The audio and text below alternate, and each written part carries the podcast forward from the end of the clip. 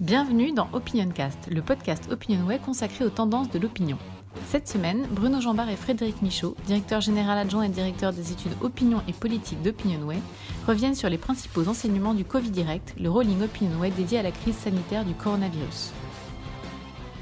Bonjour à tous. Alors dans ce nouvel OpinionCast, nous allons aujourd'hui euh, vous parler euh, de notre nouvel outil, Covid Direct, qui est un suivi quotidien de l'opinion des Français sur cette crise sanitaire. Avec Frédéric Michon, on va vous décrypter euh, à la fois euh, la méthodologie euh, de cet outil et puis également les premiers enseignements qu'on peut en tirer après une semaine d'interrogation.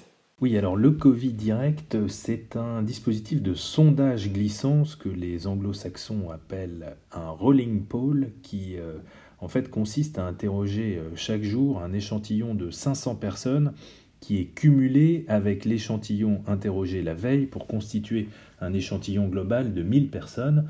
Cet échantillon est renouvelé par moitié tous les jours. Euh, c'est une technique qui a été euh, mise au point euh, aux États-Unis. elle présente plusieurs avantages. Hein. Dans une période de crise, comme celle que nous vivons, les événements quotidiens influent sur l'opinion publique. L'opinion publique est beaucoup plus instable que, d'habitude et par conséquent il importe de pouvoir euh, suivre au plus près ces évolutions, les basculements euh, éventuels afin d'identifier des, moments clés qui vont, euh, bah, qui vont influencer, impacter les perceptions de, l'opinion publique. Cette technique donc du, du rolling que nous mettons en place à travers ce Covid Direct elle permet d'assurer un, suivi de l'opinion euh, publique qui est double. D'abord un suivi euh, en temps réel, comme je viens de le dire, hein, c'est une interrogation en continu, c'est un dispositif qui permet de, garder le doigt sur le pouls de l'opinion publique en permanence et donc d'avoir toujours les chiffres les plus récents. Et puis ça permet aussi euh, d'assurer un suivi sur la longue durée. C'est une étude longitudinale et l'avantage de ce type d'étude, c'est de pouvoir restituer euh, beaucoup plus fidèlement qu'un baromètre qui est effectué euh, à intervalles réguliers la réalité de l'évolution des, représentations et des euh, transformations comportementales qui sont à l'œuvre dans cette période. Ce Covid direct comporte deux types de questions. Des questions d'actualité d'une part et des indicateurs quotidiens qui sont au nombre de trois d'autre part.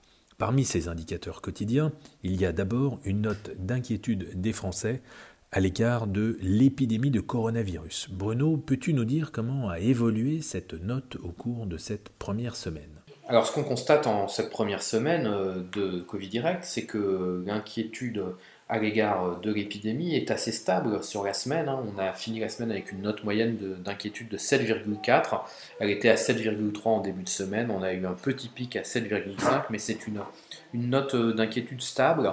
Ce qui est euh, intéressant de noter, c'est qu'on avait posé cette question euh, à la fois début mars et mi-mars, et en revanche, sur un mois, on a vu l'inquiétude monter très fortement, puisqu'on avait commencé début mars avec une inquiétude seulement de 5,5, euh, puis euh, à mi-mars, euh, euh, au moment des élections municipales, à 6,6 et donc 7,4 en cette fin de première semaine. C'est une montée très forte sur le mois de l'inquiétude qui évidemment a accompagné la crise et on le voit aussi à travers le pourcentage de personnes qui sont très inquiètes puisqu'on est passé entre début mars et fin mars de 10% à 30% environ de personnes qui sont inquiètes. Quand on regarde dans le détail, c'est une inquiétude qui progresse dans l'ensemble de la société.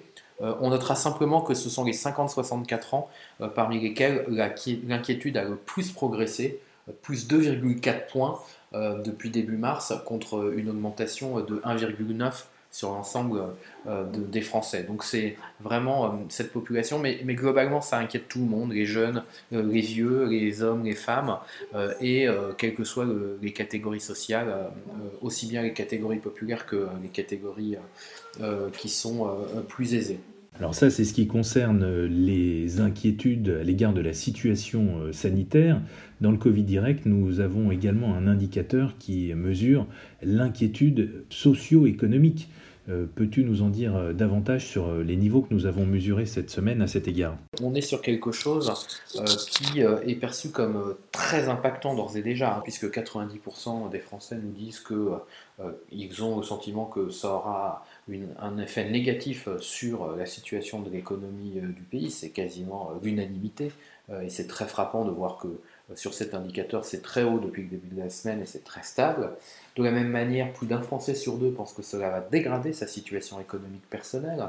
54%, là aussi c'est stable sur l'ensemble de la semaine. Et on voit par ailleurs monter un indicateur inquiétant, c'est auprès des salariés, le pourcentage de ceux qui nous disent que cela aura un effet négatif sur leur entreprise on est passé de 56 à 63% en une semaine, euh, ce qui donne le sentiment que ceux qui sont euh, les plus en contact avec euh, la situation économique au quotidien perçoivent un, effet plus fort du coronavirus sur l'activité économique.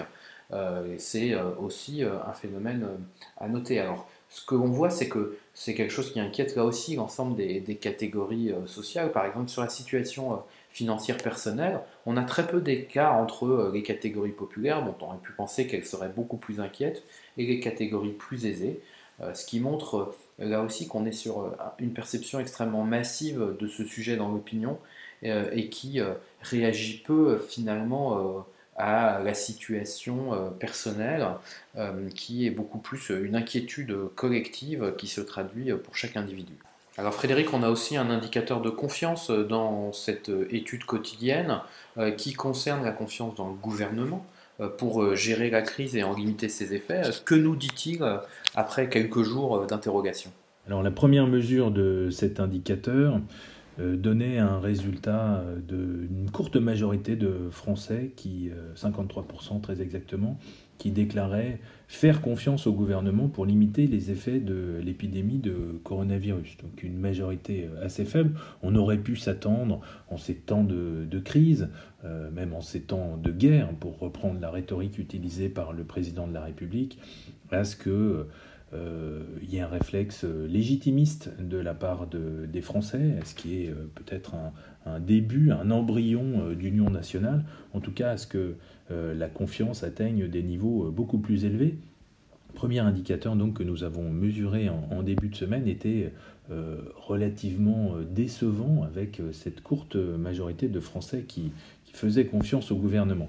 mais surtout, de jour en jour, euh, depuis le début de la semaine, cet indicateur n'a cessé de reculer. Il a perdu 3 euh, points entre lundi et mardi. Et seulement 50% des, Français faisaient confiance au gouvernement euh, mardi. Mercredi, le niveau de défiance était équivalent au niveau de la confiance, 49%. Et puis les courbes se croisent véritablement jeudi avec une défiance qui devient majoritaire, 50%, et euh, cette défiance s'est encore accrue aujourd'hui, euh, vendredi 27 mars.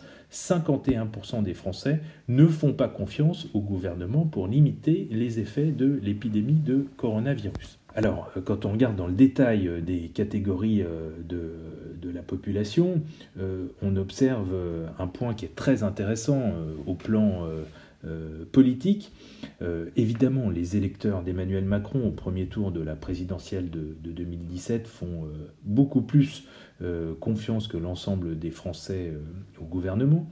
De la même façon, les électeurs des deux grands partis de gouvernement, les électeurs de, François Fillon et dans une moindre mesure les électeurs de, Benoît Hamon, donc les républicains d'un côté, le Parti socialiste de l'autre, cela accorde une confiance euh, majoritaire au gouvernement. C'est absolument pas le cas euh, aux deux extrêmes. Les électeurs de Jean-Luc Mélenchon et les électeurs de Marine Le Pen euh, font preuve d'une défiance qui est particulièrement élevée puisqu'elle dépasse la barre des 70%. Alors il y a plusieurs raisons qui peuvent expliquer la, confiance. Première raison, c'est euh, la mise en place du, confinement, hein, le fait que le gouvernement euh, ait agi et pris une mesure euh, forte. Plus généralement, le fait que les décisions prises vont dans le bon sens pour, pour ceux qui font confiance au, au, gouvernement. Les raisons de la défiance, elles, sont, sont beaucoup, plus, beaucoup plus éclatées ceux qui ne font pas confiance au, gouvernement justifient cette position d'abord par le manque de réactivité du gouvernement, ensuite par le manque de matériel, notamment le, manque de masques ou de gel hydroalcoolique, par le fait aussi que les mesures de confinement ne sont pas assez strictes. Il y a là évidemment un indicateur qui est très sensible euh, à l'actualité et aux informations euh, qui sont euh, diffusées. Et nous allons bien évidemment continuer à le suivre pendant l'ensemble de cette période de confinement. Voilà, c'est tout pour cette Opinion Cast et pour cette semaine. On vous retrouve très bientôt pour justement continuer à essayer de décrypter la manière dont les Français comprennent et perçoivent cette crise sanitaire qui est partie pour durer quelques jours encore.